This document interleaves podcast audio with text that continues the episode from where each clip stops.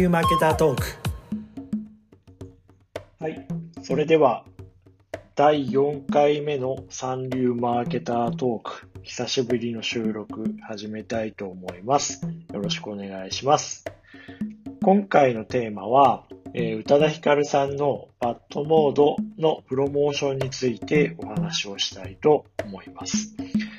この番組は三流マーケターのパクが世の中のいろいろな出来事をマーケター視点で語ってみようという番組です。よろしくお願いします。では早速、今回のテーマについてお話をしたいなと思っています。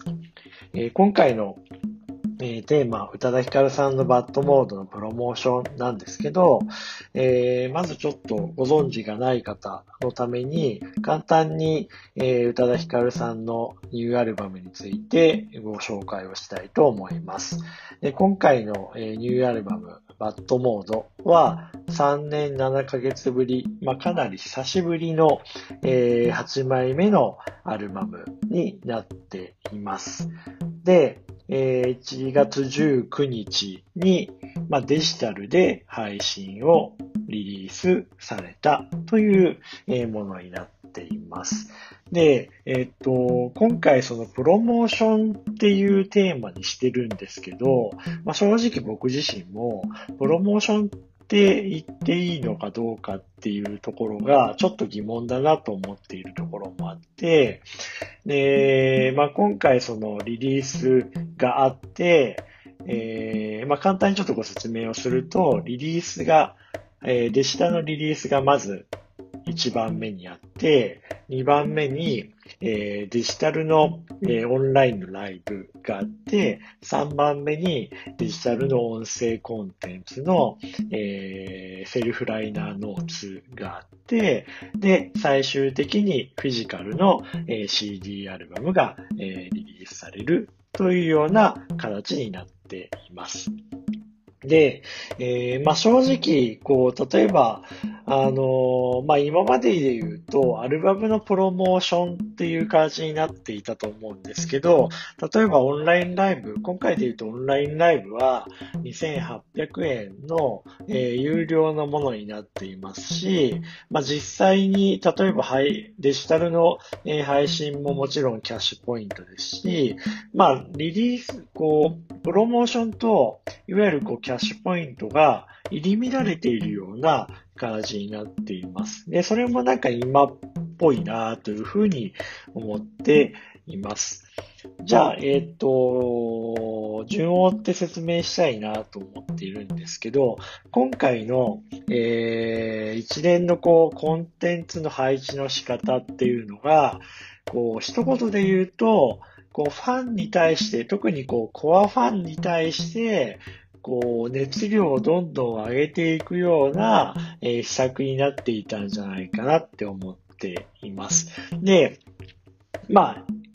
最近のか言葉で言う、例えばファンベースみたいなこともありますけど、こう、コアファンが盛り上がっていくことで、何が一番いいかっていうと、こう、コアファンって、こう、盛り上がっていくことによって、こう、いろんな人に伝えたいっていう熱量が高まるんで、こう、例えばそれでこう、ツイッターに書き込んだりとか、えー、インスタグラムの、えーストーリーズに開けたりっていうところがあったりするんで、こう、後半熱量上げることで、こう、自分たち以外の人たちがどんどんプロモーションをしてくれるっていう状態が生まれるんですよね。なんで今回は、こう、コアファン熱量を上げて、コアファンが喜ぶようなコンテンツをどんどんこう、あの、配置することによって、こういった拡散が生まれて、最終的な CD の発売っていうところの、えー、ところに落ち着くっていうような流れになっていたかなって思ってます。で、順を追ってこうご説明をすると、まず、1月19日に、えーこれ宇多田さんの誕生日なんですけど、えーアルバムが配信えー、デジタルでリリースをされました。まあ、まずこの誕生日に久しぶりの8枚目のアルバムがリリースされるって時点で、もうコアファンとしてはすごく嬉しいことだし、えー、3年7ヶ月ぶりも待望の、ファンからしたら待望のこうリリースなんで、待ってましたっていう状態で、えー、リリースをされたものになっています。で、まあ僕自身ももちろん聞きましたけど、まあ僕自身もファンだっていうのもありますけど、こう、バッドモードの1曲目がタイトル曲のバッドモードっていう曲なんですけど、まあこれが最高にいい曲なんですよね。なんで、そういったこう、クオリティでもきちんと担保しつつ、えー、いろんなこう、まあその、えー、アルバムの10曲の中で、今後ろの方とかすごくこう、あのー、チャレンジングの曲もあったりして、こうファンを少し驚かせるような仕掛けもしたりしつつ、やっぱりファンからしてみると、やっぱり宇多田ヒカル最高みたいな熱量の中で、次、えー、当日、その発売された当日の夜に、オンラインの有料ライブをやる。で、そこでこう、こう、デジタルで配信で聴いた楽曲で盛り上がっている熱量をきちんと受け止めて、さらに盛り上げるオンラインライブをするっていうのがすごく2発目のコンテンツの配置の仕方で素晴らしいなと思いました。で、このライブの中身も非常に良くて、えっ、ー、と、もちろんバッドモードのアルバムから、えー、数曲やってるんですけど、それ以外でも、こう2004年、2005年に全米デビューの時にリリースをしたエキソダスというアルバムの中から2曲ほどやってるんですよね。で、それ自体も、まあもちろん今回のアルバムだったりとか、今回のオンラインライブが日本のマーケットだけではないというところもあってのことだと思いますが、一方で、最初に言ったような、ファンに対する熱量を受け止めるっていう意味で言うと、こうそういった、まあ、エキソス自体も150万、え100万枚以上売れてる大ヒットアルバムですけど、まあ、日本語の楽曲ではないので、あの例えばファーストラブとか、そういったこう、超有名な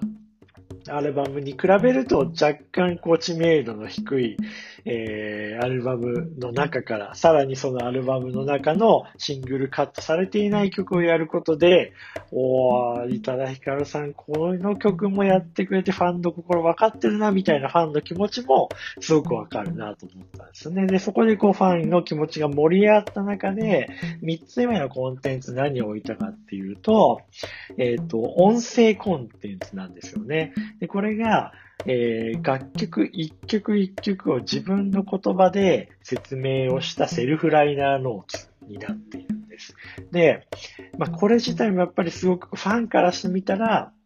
えー、こうバックステージ的に、本人の言葉で、この楽曲はこういう風に作ったんです。こういう風に思いで作ったんですとか、こういうとが難しかったんですとか、こういうこうアクシントがあったんですみたいなバックステージを聞くとでさらにこう、あの、アルバムへの愛着も盛り上がって、さらに熱量が上がっていく。で、その中で、えー、フィジカルの CD っていうところにも、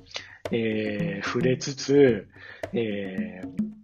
予約ができる状態になっているので、ファンはそこまでこう熱量が上がって、で、どんどん拡散もし、で、そこでやっぱり予約もするっていうような、熱量が上がりきって予約をするみたいなことになっていたんじゃないかなって思います。なんでコンテンツを3つ配置、で、デジタルのコンテンツを3つ配置をして、熱量をどんどん上げて、えー、フィジカルなえー、CD の予約をさせて、で、1ヶ月、約1ヶ月後、えー、2月23日に CD、フィジカルの CD が宇多田ヒカル様から届くと。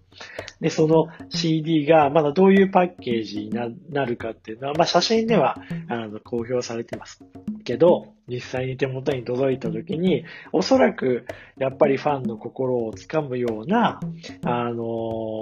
仕組みになっているんじゃないかなと思っているんで、で、それがまた、あの、ファンが写真を撮って拡散するっていう流れになるんじゃないかなって思います。なんでこう、流れとしてはデジタルの、えっ、ー、と、アルバム、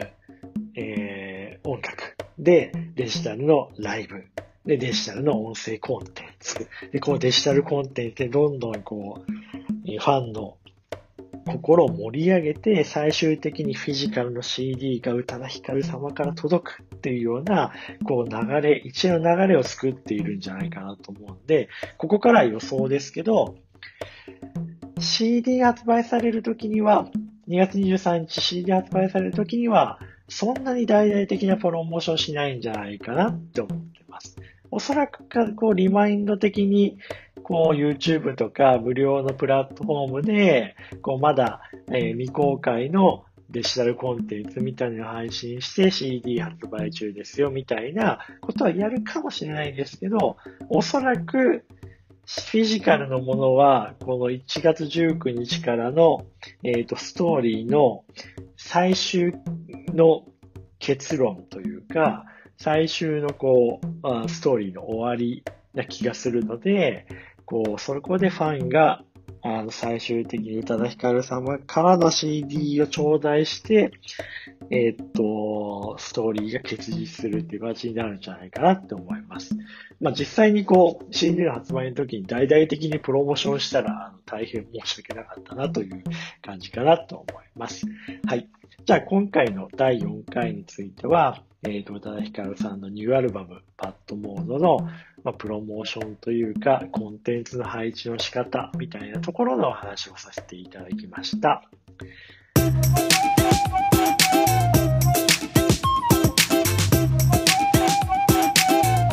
三流マーケタートーク